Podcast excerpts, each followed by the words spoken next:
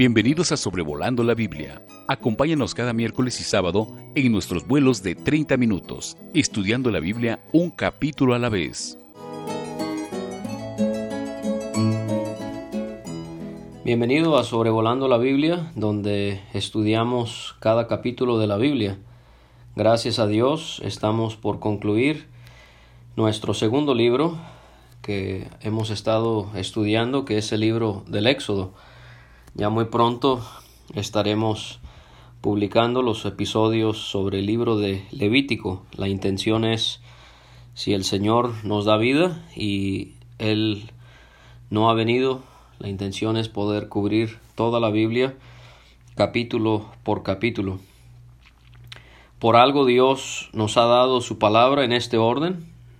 Sabemos que Él no inspiró la división de capítulos ni de versículos, pero sí inspiró el orden en el que Él nos da su palabra y por lo tanto debemos de darle una importancia y un lugar a poder estudiar la Biblia eh, en el orden en el que aparece eh, las escrituras.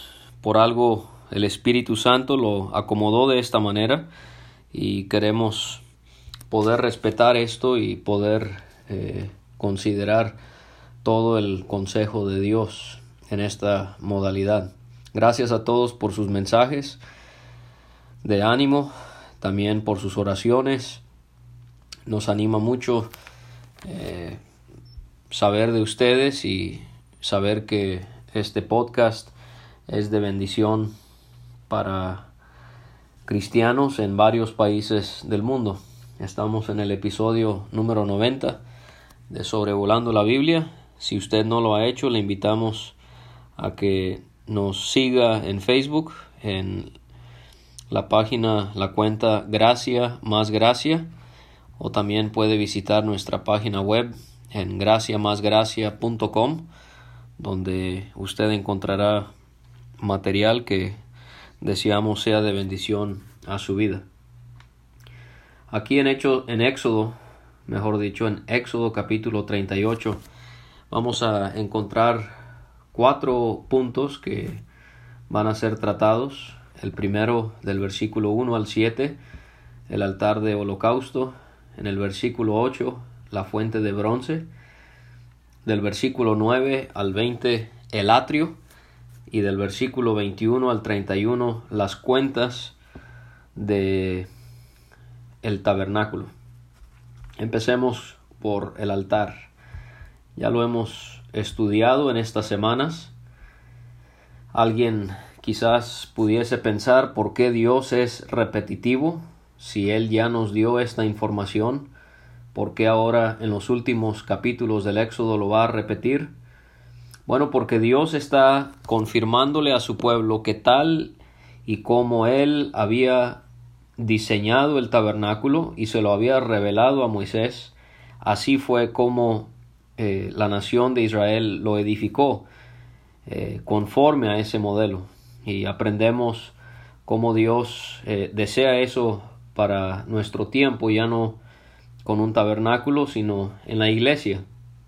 Él quiere que el modelo que Él nos ha dado de una verdadera iglesia en el Nuevo Testamento pueda ser replicado en nuestra manera de reunirnos, en nuestra manera de enseñar su palabra. Algo parecido en cuanto a la repetición vamos a ver cuando lleguemos al libro de Deuteronomio. Muchas leyes que ya se mencionaron en Éxodo, Levítico y Números se van a volver a repetir en Deuteronomio. Y la razón es porque ya es otra generación y vemos que Dios ve la necesidad de que su pueblo pueda eh, recibir estas instrucciones por segunda vez.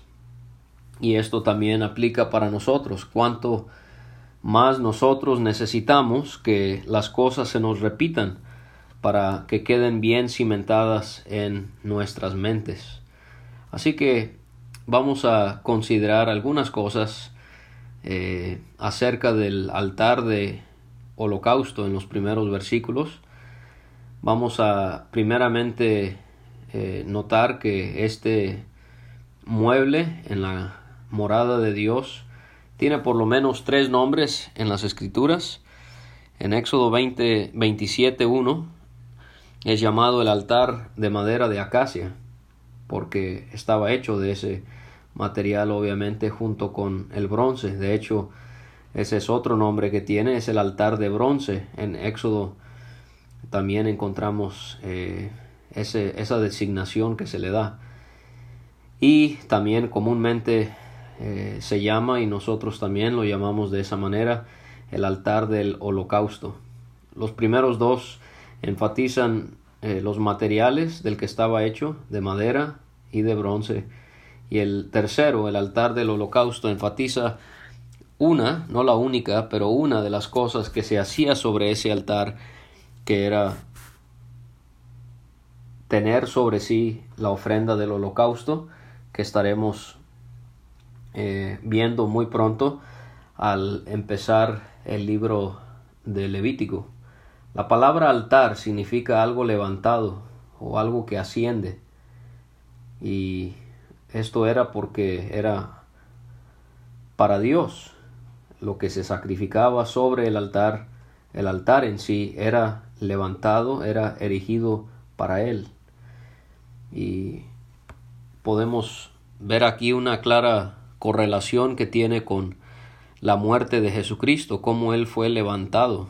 Así como altar significa algo levantado, algo que asciende, así Jesucristo murió una muerte que implicó Él ser levantado. Y Él fue levantado para simbólicamente manifestarle a todo el mundo, a todas las edades, que Él en Él estaba la salvación. Él habló de que como si Él fuese levantado, a todos atraeré a mí mismo. La muerte de Cristo levantado sobre una cruz simboliza un Dios que tenía el deseo y lo sigue teniendo de salvar a todo individuo en todos los rincones de la tierra. En el griego, la palabra altar significa lugar donde las víctimas son inmoladas y esto también lo podemos asemejar al cruz, a la cruz del Gólgota, eh, como es que el Señor allí fue inmolado por nuestros pecados. El altar no siempre era para los que habían cometido pecado, el altar de holocausto también era una manera en la que podían ofrendar sacrificios sencillamente para agradar a Dios, de manera que así la obra de Jesucristo no solamente es en favor nuestro, no solamente fue una obra para quitar nuestro pecado, pero el aspecto más importante de la muerte de Cristo en la cruz es el hecho de que Él complació a su Padre, Él pudo eh, satisfacer las exigencias de la justicia de Dios, para poder justificarnos a nosotros por fe.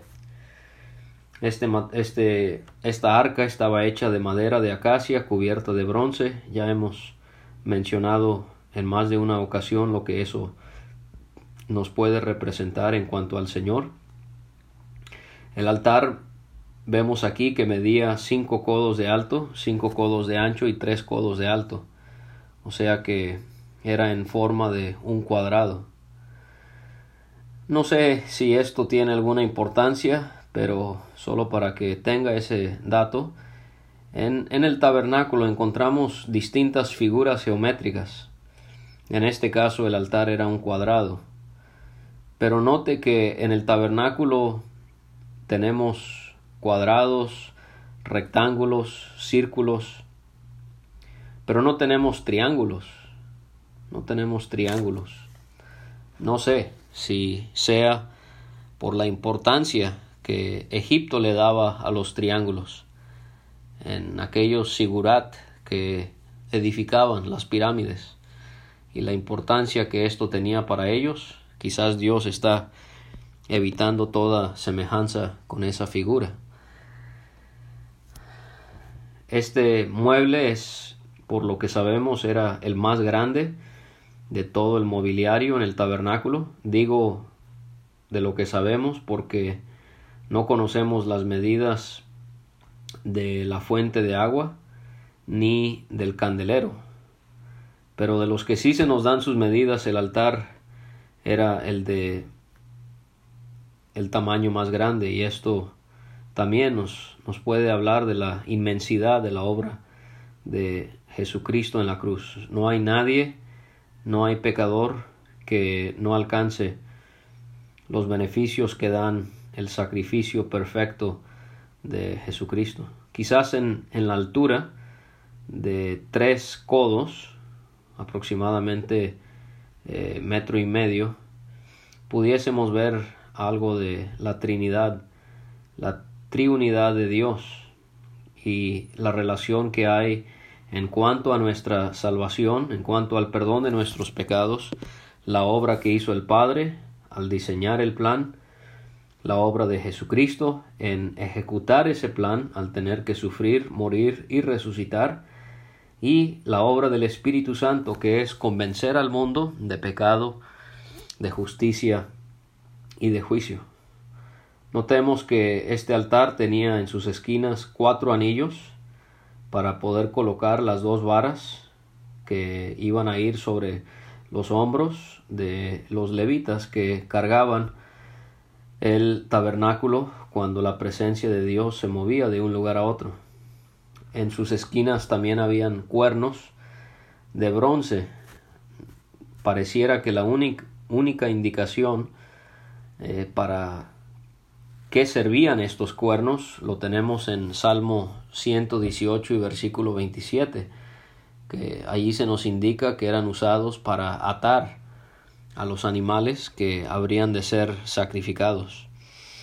Y así como un animal fuerte era controlado vía esta, estas coron, estas, estos cuernos, con una soga, eh, con estas cuerdas que amarraban a los animales.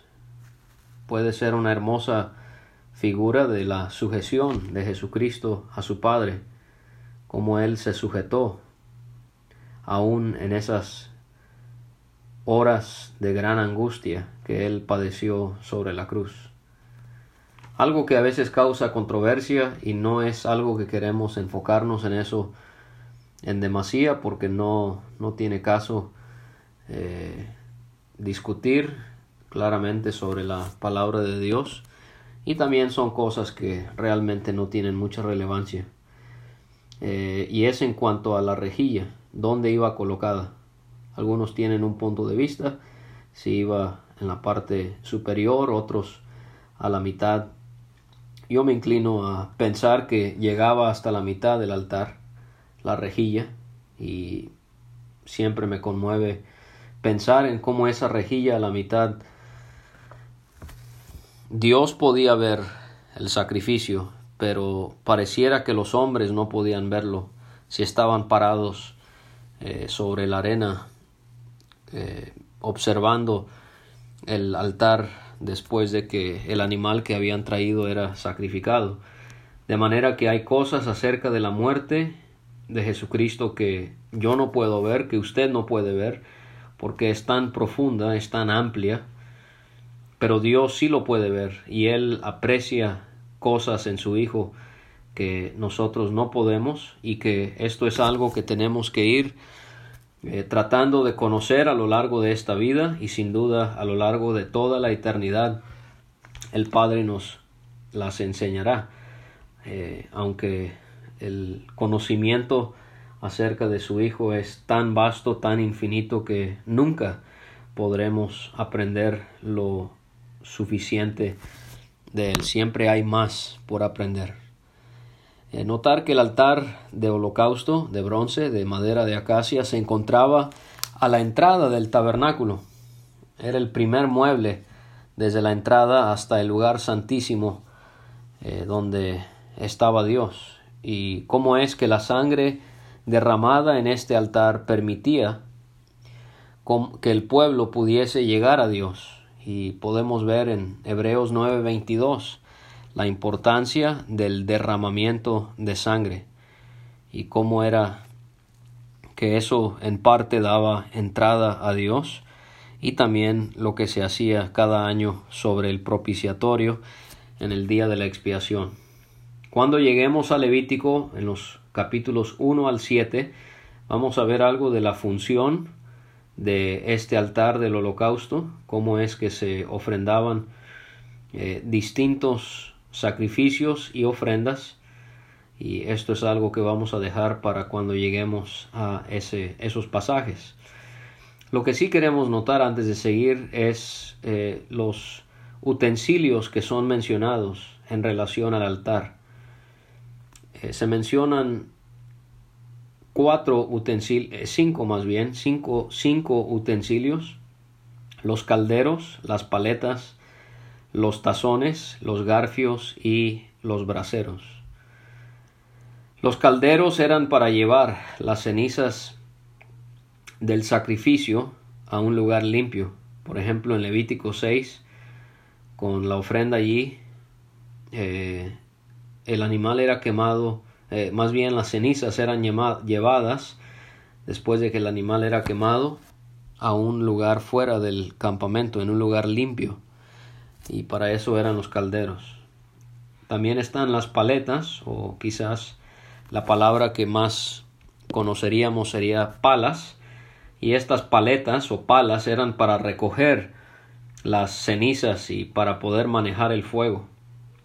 Recuerde que el fuego nunca debía de apagarse. Entonces estaban los calderos, las paletas, en tercer lugar los tazones. Los tazones eran para la sangre de las víctimas que después era derramada alrededor del altar o llevada al lugar santísimo cuando el propiciatorio era rociado. Número 4. Los garfios. Los garfios eran, eran estas herramientas que ayudaban a acomodar los animales sobre el altar. Esas partes del animal que tenían que ser colocadas en orden, no en cualquier, no de cualquier manera, sino en orden. Eh, los garfios se lo facilitaba a los sacerdotes. Y vienen en quinto lugar los braseros. Los braseros eran para los carbones que eran llevados del altar de bronce al altar de incienso.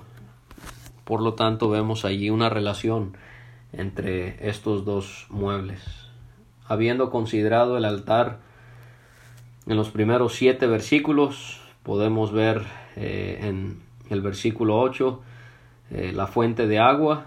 Esta fuente y su base estaban hechos de bronce, no se nos dan las medidas, pero sabemos que esta fuente era para que los sacerdotes pudiesen lavarse y limpiarse antes de manejar las ofrendas y después de hacerlo. Lo que queremos notar aquí es que se menciona en Éxodo 38 que estas fuentes de bronce estaban hechos de los espejos de las mujeres que velaban a la puerta del tabernáculo. ¿Qué testimonio da Dios aquí de las mujeres, la importancia, el valor que tienen? Como un mueble tan importante en el tabernáculo estaba hecho de algo que las mujeres habían donado voluntariamente, porque en ese tiempo los espejos eran de bronce y con el reflejo era que se podían mirar allí, no eran espejos como los que tenemos hoy, pero no solamente eran mujeres que estuvieron dispuestas en entregarle esto a Dios para esta eh, necesidad de poder elaborar una fuente para que los sacerdotes estuviesen limpios, que de paso representa la limpieza que debe haber en nosotros al servir a Dios, la cual recibimos a través del agua de la regeneración, que es la obra del Espíritu Santo, según Cristo en Juan 3, eh, el que es nacido del agua, eso no es el bautismo, esa es la obra del Espíritu Santo, y también pudiera representar allí la palabra de Dios, porque en Efesios 5 el agua representa la palabra de Dios.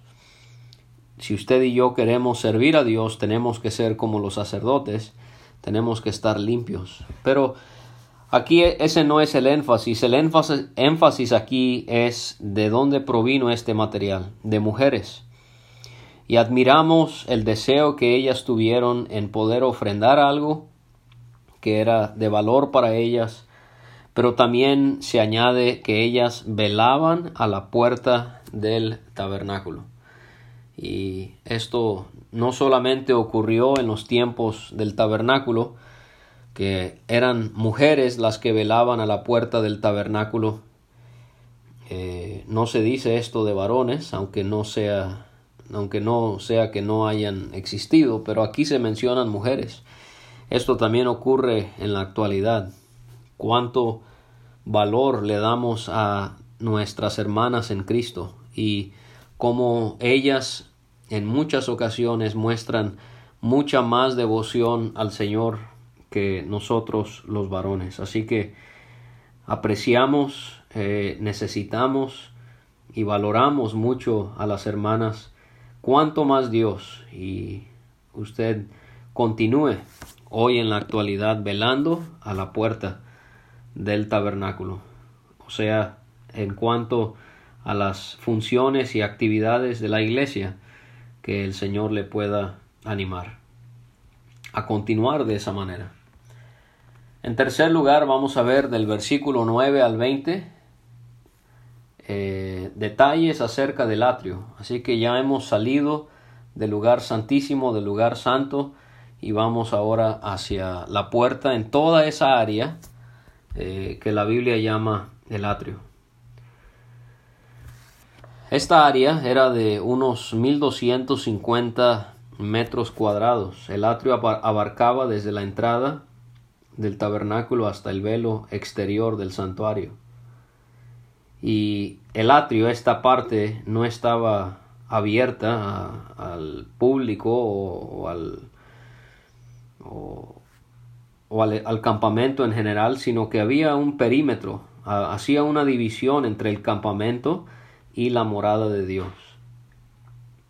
Podemos ver que a comparación con el lugar santo y el lugar santísimo, el atrio era, era donde había más actividad, porque ahí entraba la gente, ahí estaban los sacerdotes manejando los sacrificios, eh, ese, ese era el lugar donde más actividad había.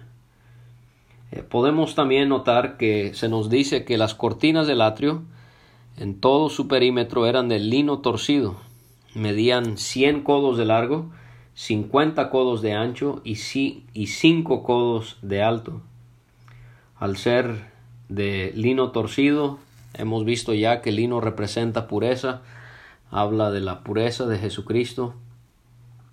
Y como en cada uno de sus cuatro lados el atrio tenía cortinas del mismo color. Eran de la del mismo color por fuera, pero también por dentro. Así Jesucristo puro por dentro y por fuera. No importa de qué ángulo miremos al Hijo de Dios, siempre encontramos una perfecta santidad. Las cortinas colgaban de un total de sesenta columnas. Hemos visto las columnas del velo eh, interior, el velo exterior, ahora vemos más columnas y el material de las eh, basas de los capiteles y de las varas, de las molduras y estacas, se nos da, eran de plata y de bronce, pero qué interesante que no se nos da el material de la, del, del que estaban hechas las columnas. Quizás esto nos representa algo de la encarnación, del misterio de la encarnación de Jesucristo, como hay cosas que no podemos comprender acerca de esta gran verdad.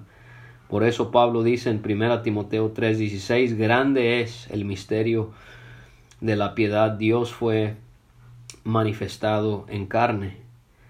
Lo que sí se nos dice son que las cabezas de las columnas eran de plata, y esto indicaría algo acerca del Cristo que un día será coronado de honra y gloria. Lo es ya, pero en un día futuro será manifestado eso a la humanidad cuando Él venga a reinar. Las columnas estaban sobre basas de bronce, los capiteles o ganchos eran de plata y de ahí era de donde colgaban las cortinas de las columnas.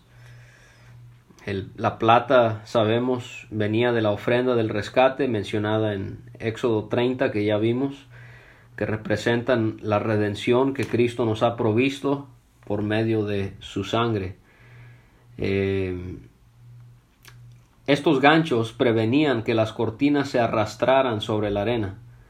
Y quizás esto nos pueda hacer pensar en cómo la redención de Jesucristo, uno de sus propósitos es que nosotros no continuemos en la contaminación del pecado. Ya no como si fuera debemos de arrastrar nuestras vidas sobre lo que está sucio. Él nos ha levantado, nos ha limpiado, nos ha lavado. Las columnas estaban unidas a través de varas ceñidas de plata y esto también nos hace pensar en el valor de la sangre de nuestro Señor. Pero hay algo interesante eh, hay mucho que se podría mencionar en cuanto al atrio y las cortinas y las columnas, pero se termina esa sección hablándonos de cómo las cortinas encontraban también soporte al ser sostenidas por estacas. Estas estacas le daban más firmeza. Y hay algo que podemos ver aquí acerca del el reino venidero de nuestro Señor Jesucristo, eh, porque al hablar acerca del reino de Cristo, en Isaías 22, 23 dice, lo encaré como clavo en lugar firme, de manera que estas estacas quizás nos representan la firmeza, la constancia, el poder, la fortaleza que habrá en ese reino que Cristo va a venir a establecer. Los reinos de toda la historia humana, hasta que Él venga, son inestables. Por más poderosos que lleguen a ser, son inestables. Entra un rey y sale y entra otro. Uno es vencido, el otro eh, adquiere su poder, pero esto no será lo mismo, no será igual con el Señor. Él reinará por los siglos de los siglos sin nadie que lo pueda remover, atacar o amenazar. Y concluimos eh, este episodio viendo los últimos diez versículos en cuanto a las cuentas del tabernáculo. Se nos dan las cuentas de lo que se utilizó en cuanto al oro, la plata y el bronce o el cobre. Y esto me hace ver, me hace pensar en, en cómo eh, Dios ve un valor, como nosotros vemos un valor especial en su Hijo Jesucristo. Y también nos hace pensar en el valor de, que Dios ve en la iglesia en sus dos aspectos, en su aspecto local, en, en Hechos capítulo 20, es una iglesia que Cristo ganó por su sangre y por lo tanto Dios la valora, Cristo la valora y nosotros debemos de valorarla y la iglesia en su aspecto eh, universal o, en su aspecto eh, más amplio que es el cuerpo de Jesucristo. En Efesios 5 vemos que Cristo, Él entregó su vida por la iglesia. Así que ahí vemos algo acerca de Dios manifestando el valor que tenía el tabernáculo. Es mencionado Itamar como alguien que estaba a cargo de la obra del tabernáculo. También otra vez es mencionado Besaleel junto con Aoliab. Ya hemos hablado suficiente de ellos. Pero notar que eh, se habla de los talentos y de los ciclos.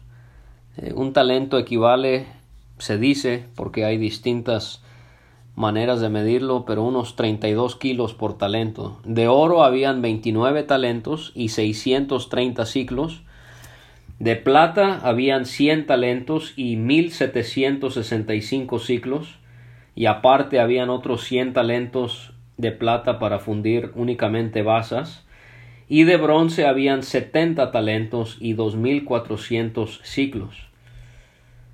Y personas que lo han visto esto con detenimiento, ellos han calculado que el valor del tabernáculo estaríamos hablando en unos 13 millones de dólares. 13 millones de dólares el valor, el costo del tabernáculo. Estamos hablando que estos metales que son mencionados serían aproximadamente unas 9 toneladas de oro, de bronce, de plata que fueron utilizados. Y hay cosas aquí muy prácticas, muy especiales que podemos considerar cómo Dios valora lo que le ofrendamos. Dios toma nota de cuánto pesó cada cosa que le ofrendaron. Así que Dios valora lo que usted hace por Él. Quizás otros no lo valoren. No se preocupe por ello porque Dios sí lo valora.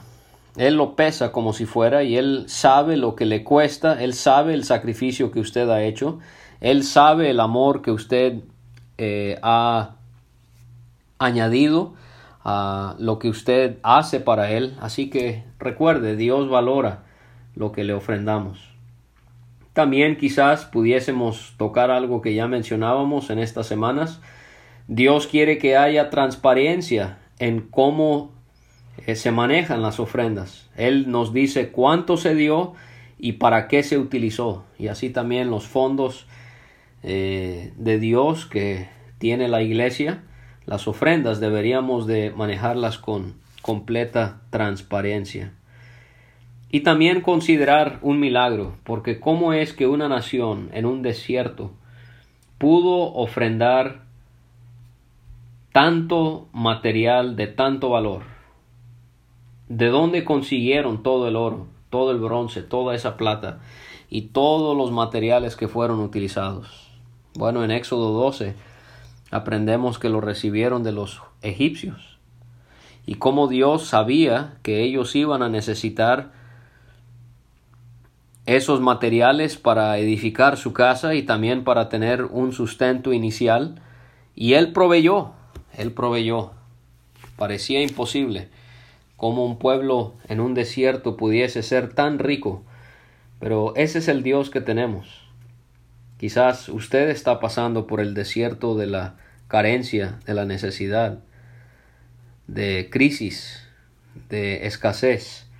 Usted recuerde que su Dios es un Dios que puede proveer de mil y un maneras. Él hasta puede proveer de una forma tan inesperada como lo hizo a través de los egipcios, quienes habían endurecido su corazón a Dios y que ni creían en Él. De manera que usted y yo podemos tener plena confianza en el Dios que nos salvó y al Dios a quien servimos y adoramos. Les agradecemos por habernos acompañado en esta otra edición de Sobrevolando la Biblia. Nos vemos el próximo miércoles para considerar el penúltimo capítulo de este libro tan fascinante. Gracias por escuchar este estudio. Escríbenos a sobrevolando la Biblia gmail.com. Visita nuestra página www.graciamasgracia.com. Hasta la próxima.